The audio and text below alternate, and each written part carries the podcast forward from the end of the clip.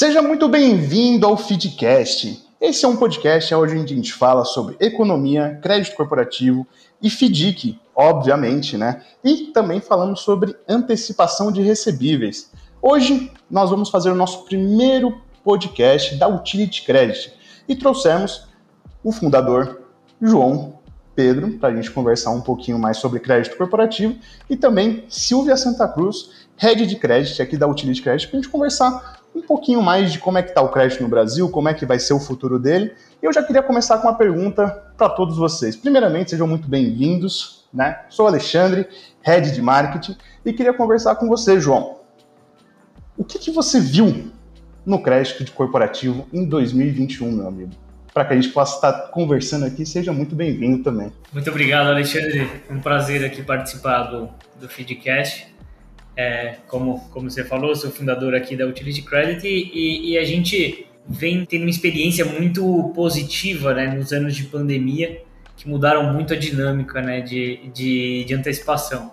Até dando um, um, passo um pouco atrás, em 2020, ao invés de segurar né, o, a alocação de capital no início da pandemia, a gente buscou é, clientes com, com avais mais fortes, com, com, com capacidade de pagamento, e aumentamos a alocação e zeramos né, nosso caixa para alocar e foi uma ótima estratégia lá em 2020. Em 2021 a gente veio acompanhando é, de perto a carteira e realmente olhando para, para aqueles clientes também que não, não são afetados é, diretamente né, pelas paralisações e buscando setores chaves da economia que continuam com a demanda ali, né? Mesmo a, a demanda online, a demanda de, de para terceiros, business B2B, continuaram, às, às, vezes alguns business até com uma demanda muito maior do que o comum por conta da pandemia. Né? Alguns, alguns setores foram afetados positivamente, é o que a gente vê, né? por isso que é importante a diversificação em setores diferentes da economia para que você possa, possa se, se precaver no impacto aí, como foi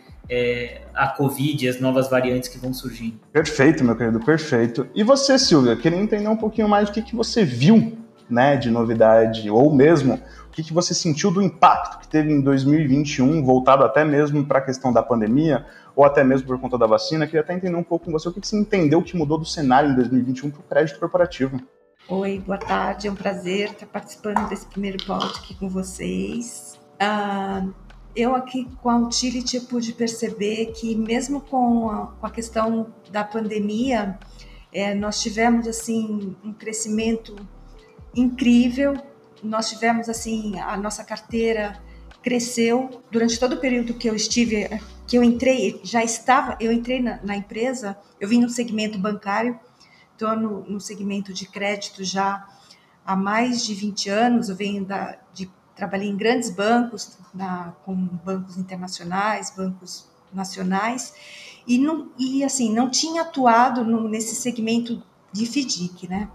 E para meu espanto aqui, quando eu cheguei na Utility, é, eu fiquei bem, bem entusiasmada porque eu encontrei assim um, uma carteira que eu achava que não, que não ia ter concorrência para bancos, sabe? Assim, por ser um FDIC e com a questão da pandemia, as coisas iriam ficar acomodadas, mas é, foi totalmente ao avesso. Na época eu, eu vim de uma outra casa que praticamente estava parada, totalmente zeradas, as coisas ficaram assim, totalmente inertes, assim, não tinha movimento nenhum.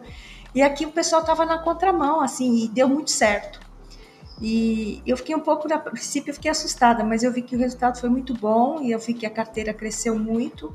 E assim, eu acho que a metodologia que, o, que nós usamos aqui, a questão de crédito, é uma metodologia muito segura, que é, a gente utiliza praticamente é, todos os critérios que qualquer o mercado financeiro usa, que eu, é, é eu acredito que poucos casos de, de recebíveis é, tenham esse critério. E eu acho assim que a questão da pandemia, para nós aqui da casa, não não nos influenciou muito não, muito pelo contrário. Nós nós continuamos operando e, e a nossa carteira ficou super salutar, está crescendo. Perfeito, perfeito. E João, aproveitar que você está aqui, né, entender um pouco mais. A Silvia acabou de falar, pô, nossa carteira ficou saudável, né, num período onde o mercado estava muito, podemos dizer assim, muito complexo, né, tinha muita coisa nova acontecendo. Queria entender um pouco mais com você essa estratégia como um todo e até emendando, depois de você responder essa pergunta, a taxa Selic como um todo, ela teve um aumento podemos dizer, exponencial no, no, no, ano passado. Se eu não me engano, ela está 9,15 ou 9,25, né, a taxa. Tem uma projeção dela para 2021 para crescer, mas queria saber, esse aumento da taxa Selic ajudou, não ajudou em 2021 e qual que foi o diferencial em 2021 para que essa carteira continuasse crescendo? Ó, ótima questão, é até eu trouxe um dado aqui interessante. Se a gente pegar o, o custo de antecipação, né, de desconto de duplicata, é, pré-fixado, há 12 meses atrás, a média nacional estava em 19,63% ao ano. Né? E agora em janeiro, na metade de janeiro, observamos ali um, um, um custo anual de 23,48%. Teve, teve uma, um reflexo, né, óbvio, do custo de capital para, para os financiadores. Né? Os financiadores têm, têm sua, sua base de captação atreladas a, ao CDI, né, que está tá diretamente relacionado a, ao aumento da Selic Meta. Né? É, então, dado a curva esperada aí até o final de 22, é, que, que a média mediana ali dos, do, dos analistas de mercado está apontando para 12% ao ano, né? Então, é, a gente vai ver ali um aumento significativo do, do custo de captação e o reflexo na ponta, né, para o empreendedor vai, vai, vai ver de fato um aumento no, no custo de financiamento. As mudanças regulatórias, né, de, que trazem mais eficiência com fintechs novas, modelos novos de negócio, elas a, acabam ajudando a reduzir o custo de crédito, mas, mas no longo prazo, né, você não vê esse, essa redução no curto prazo. Isso demanda mais tempo, demanda mais testes e novas tecnologias aí trazendo, trazendo eficiência. Né? Como, como eu venho tocando muitas coisas com a Silvia aqui em tecnologia, né, a gente vê que a, a capacidade nossa de, de analisar crédito, cada ano que passa aumenta significativamente, porque a gente passa a ter acesso a novas informações, buscar com Big Data a, informações dos nossos clientes e a gente consegue ter um conforto maior, né, ter uma previsibilidade maior é, de de informações que possam evidenciar potenciais problemas futuros, né? Então, é, respondendo a duas perguntas, né, em, em uma só, a, de fato a Selic afeta demais o, o custo do funding para os financiadores. Com certeza essa mediana aí de 12% ao ano é, vai acarretar em custos maiores no mercado e a gente só vai ver uma mudança de longo prazo aí no, no spread bancário, a principal medida né, de custo de crédito, é, em comparação a outras economias, né, no longo prazo com, com essas mudanças tecnológicas e, regulatórias aí. Perfeito. Até dando, até pensando um pouco mais nesse sentido, eu queria até saber com a Silvia, né? Porque você até falou muito de análise de crédito, né? Então, pô, a Silvia acho que aqui está com a gente aqui, ela tem mais experiência que todos nós falando nessa área de crédito. E queria até saber com você, Silvia, na questão de análise de crédito, o que, que você sentiu, principalmente de mudança em 2021, no sentido de ah, se você sentiu que tinha mais devedores no mercado, principalmente com essa taxa alta que a Selic acabou alcançando, você acha que isso interferiu muito na análise de crédito e principalmente reteve muito investidores no mercado ou mesmo cedentes mesmo para que a gente consiga fazer a operação como um todo? Eu queria saber um pouco com você, como é que foi esse processo e como é que está sendo esse processo, né? Essa questão da análise, como assim, no contexto geral, da visão de crédito hoje, a gente tem que olhar muito, uma coisa que a gente costuma muito aqui na casa olhar é a questão de que o crédito tem que ser visto do nosso cliente para o futuro. Não aquele crédito baseado só no histórico de cadastro do passado, porque hoje é, é muito mais seguro. Eu acho que você tem, é, que o João falou, a gente tem uma série de ferramentas que nos, que nos ajudam, os birôs de crédito e, e, e outras ferramentas, que nos favorecem a ter esse acesso. Então, assim, antigamente gente, nós olhávamos créditos, a gente via cadastro, a gente via o histórico do cliente. Hoje a gente tem que se preocupar muito mais com o futuro, porque a gente não sabe o que vai acontecer. A gente pode ter outra pandemia aí na frente, a gente pode ver um plano, é o dólar subindo, enfim. Então, hoje, a nossa visão crédito, é, eu acho que olhar o crédito hoje não é só você olhar o cliente, se ele foi um bom pagador, se ele pagou, é, se ele tem um histórico de uma boa bancabilidade. É o que ele, o que ele tem a oferecer amanhã, como é que vai estar o perfil dele amanhã. Eu acho que crédito hoje é futuro e não como nós tínhamos aquela visão antigamente. O cara era um bom pagador, o cliente, sabe, ele é uma visão totalmente futurista, eu acho que hoje crédito é futuro, crédito não é mais passado. Essa é a minha visão de crédito hoje. Perfeito. Perfeito mesmo, acho que foi sensacional. É, João, até voltando nesse papo, até nessa ação, que, que, você pensa sobre isso que a Silvia falou? O ponto é super importante. Você usa o passado né, para olhar como é que vai ser sua posição no futuro, mas ao trabalhar com middle market, né, empresas médias no Brasil, o, a principal preocupação é, é, é, o quão resiliente é aquele fluxo de caixa da empresa, né? e se der problema, quão resiliente é o capital do acionista ou, ou outras fontes de, de, de, liquidação de ativos que a empresa tem para honrar o, o pagamento. Né? Então, você pega é, um exemplo de uma empresa média que não tem a demonstração financeira auditada, não tem, não tem aquele controle gerencial muito bem feito, né? Você tem, vai confiar no que de informações? Você tem que olhar muito mais aquele produto a, a dona de casa compra com frequência, uma empresa, por exemplo, de copo. Aquele copo a dona de casa quer sempre, tem a recorrência de compra, aquele produto tem um histórico de fluxo de caixa recorrente. Isso é muito mais importante né, do que você, você olhar ali se a DRE está com tá, tá com uma classificação A ou B ou C para uma empresa média que não, não tem a qualidade de, de gestão financeira que uma empresa grande tem. Né? Então, o crédito para a empresa média é muito mais a, a, a, bota ali no chão, chão de fábrica, visitar a empresa, ver a qualidade dos processos internos, ver a recorrência do faturamento dela e entender um eventual problema que ela tenha, né, uma, uma mercadoria tombou, uma mercadoria teve um incêndio na, eh, pontual na fábrica, um problema na fábrica, quebrou uma máquina, como ela vai fazer para para arcar com aquele buraco de caixa é, pontual, né? Isso que é o mais importante. Você vê que ela vai ter um mínimo de geração de caixa para recomprar aquele título, se for o caso, para fazer uma nova operação, utilizar novos recebíveis para honrar a dívida. Então, o que a Silvia falou foi, foi, foi perfeito. A, a, a gente está muito mais preocupado em o que acontecer no futuro de um problema na, na operação, como ela vai trabalhar para recompor esse problema. Perfeito. A minha dúvida que, que me gerou, até que vocês comentaram no começo, né, principalmente por você falou bastante de fintech, a Silvia falou bastante do processo como um todo, e você me falou, pô, a gente precisa ter esse contato mais próximo, esse contato, podemos dizer, é, pé na fábrica mesmo, assim, para a gente entender como é que foi o processo.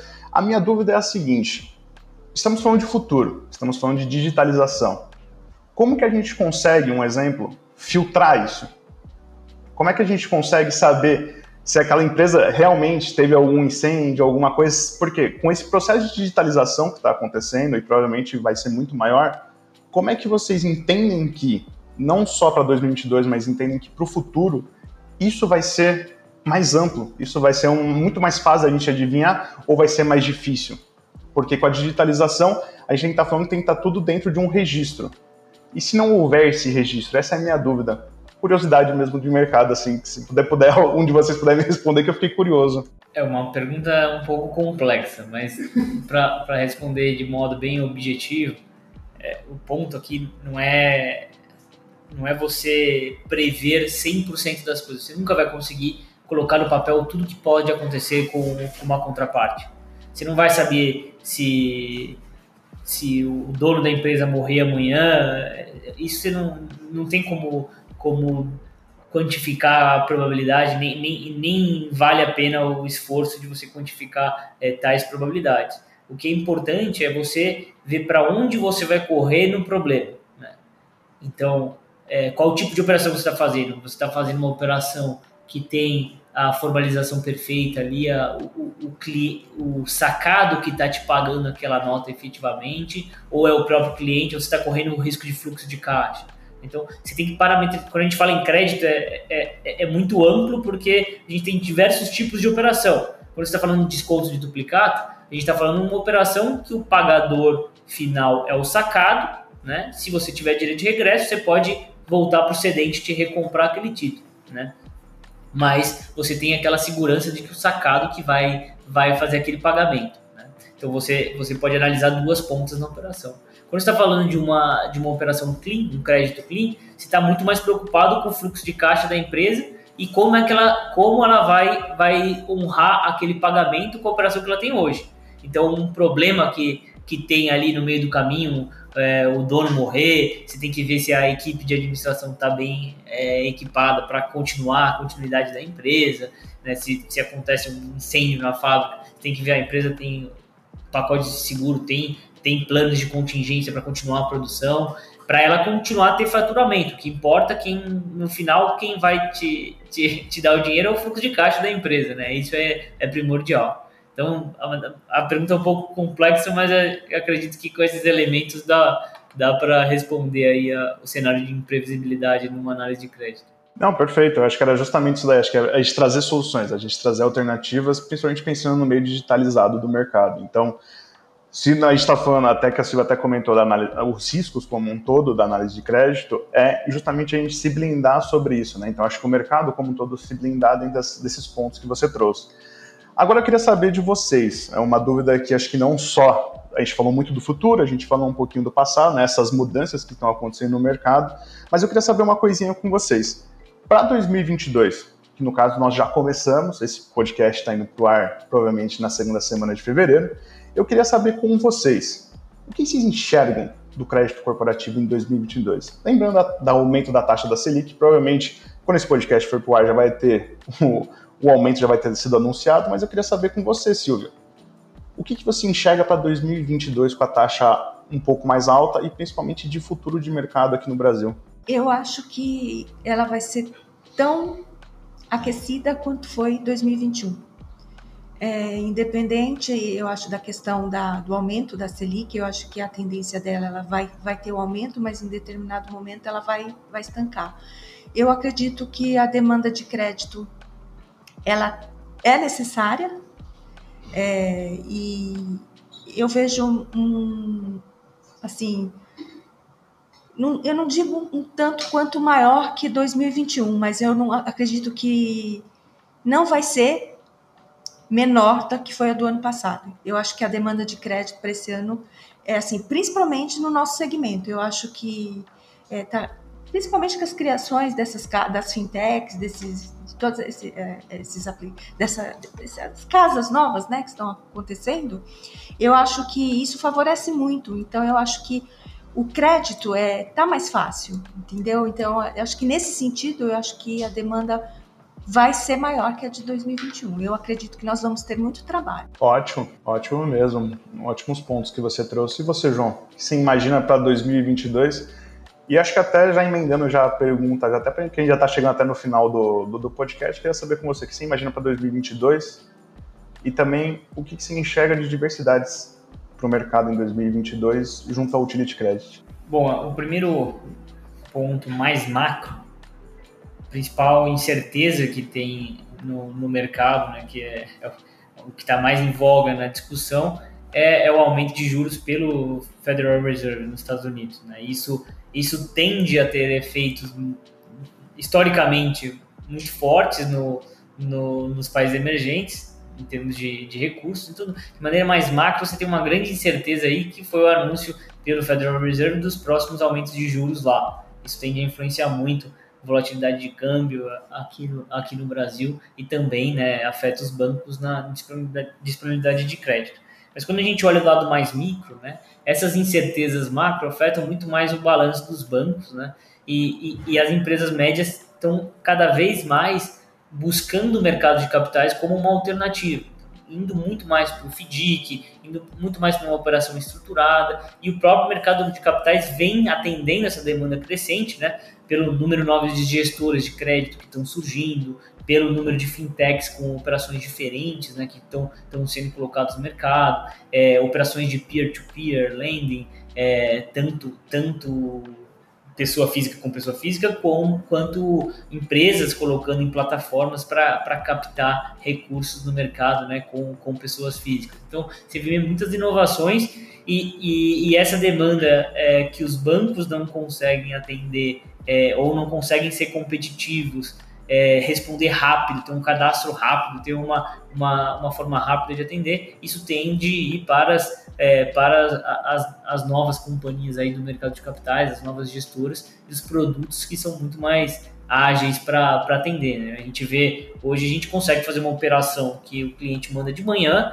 é, poucas horas depois o dinheiro já está na conta do cliente. Então, isso, isso é uma agilidade que tem é, muito muito maior do que um, um, departamento bancário que teria que fazer todas as checagens e confirmações é, muito mais engessadas e muito mais departamentos do que uma, uma casa menor, uma casa muito mais ágil de atender. Né? Então, a grande preocupação ali de adversidade, né, que, que, que foi a pergunta, é, para nós é, é olhar esse custo de funding e, e, pensar em emissões de cotas diferentes, com, é, com indexadores é, é, com, com um caráter mais pré, né, para não se, não, não se prejudicar né, nesse aumento da taxa e tentar buscar efetivamente né, ajustar esse, esse preço das operações uma taxa mais competitiva no mercado para continuar originando. Né? E a parte de marketing vem, vem fazendo uma, uma, uma diferença aí, a nossa originação digital, nossos canais digitais é, vem apontando como um grande, um grande sucesso para 2022 que a gente espera. E a originação vem muito boa é, na parte do canal digital. Pô, sensacional, elogiou a minha área aqui, pô, gostei bastante. Mas assim, é, a gente está chegando no final é, e eu acho que eu queria até deixar um último recadinho para vocês, acho que não só para quem está tá ouvindo, mas acho que para vocês também. Foi muito interessante esses pontos que vocês trouxeram, acho que principalmente porque acho que o crédito ainda no Brasil é uma coisa muito nova ainda, né? Acho que o crédito como um todo no Brasil a gente sempre, não, não que seja para o mercado especializado, né, igual nós trabalhamos, mas eu acho que para a grande população, acho que para as grandes pessoas que estão tentando empreender ou tentando fazer alguma coisa, ou tentando reconstruir uma empresa, elas sempre ficam nessa dúvida, ah, não, vou pegar um empréstimo com o banco, mas vou, e não, não conseguem enxergar as opções. Então, justamente esse podcast a gente está trazendo para vocês que tem uma empresa média, que tem uma empresa pequena, ou mesmo de grande porte, justamente mostrando opções para vocês, para ter um crescimento, para conseguir ter um fluxo de caixa, que você consiga fazer as operações e consiga ter um crescimento a médio e longo prazo na sua empresa, ou mesmo até em pequeno prazo, dependendo de como for o seu planejamento, tudo. Então é por isso que a gente está trazendo esse podcast. Gostaria primeiramente de agradecer a vocês que vieram, acho que pô, foi um papo maravilhoso. A gente está com esse projeto justamente para ter dois episódios por mês, tá, pessoal? Então vai ser um episódio quinzenal para vocês. Então, Próximo episódio vai ser antecipação de recebíveis. Fiquem aqui com a gente, vocês vão ouvir bastante. Mas queria agradecer. Silvia, você tem um recadinho final para deixar para o pessoal que está te ouvindo? Olha, eu só tenho a agradecer, foi um prazer estar participando. É a primeira vez que eu participo de um podcast, já estou adorando a experiência. E no próximo eu vou, com certeza, vou estar colaborando para falar sobre recebíveis. E você, João, quer deixar seu último recadinho para o pessoal? Ah, agradecimento aí, comemorar o primeiro podcast da, da Utility Credit, o projeto novo Feedcast. O objetivo é trazer informação e um papo mais descontraído para a gente se aproximar mais do nosso público e, e pensar junto, né? Pensar em coisas novas, situações novas, análise de mercado. Então, muito boa aí a, o, o projeto novo, vai ter muito sucesso. Que bom que todos gostaram. Fico muito feliz por ter feito esse primeiro projeto do Feedcast aqui da Utility Credit. Esse daqui foi mais um episódio, então ativa o sininho aí do seu podcast que você está ouvindo para ouvir todos os outros episódios que nós vamos ter. Também não esquece de seguir nossas redes sociais com o Instagram, como no LinkedIn e também visita nosso site, Utility Credit. Lá a gente vai ter muito mais informações e principalmente muito mais soluções para você apreciar, tá bom? Meus amigos, muito obrigado, até a próxima e até o próximo episódio.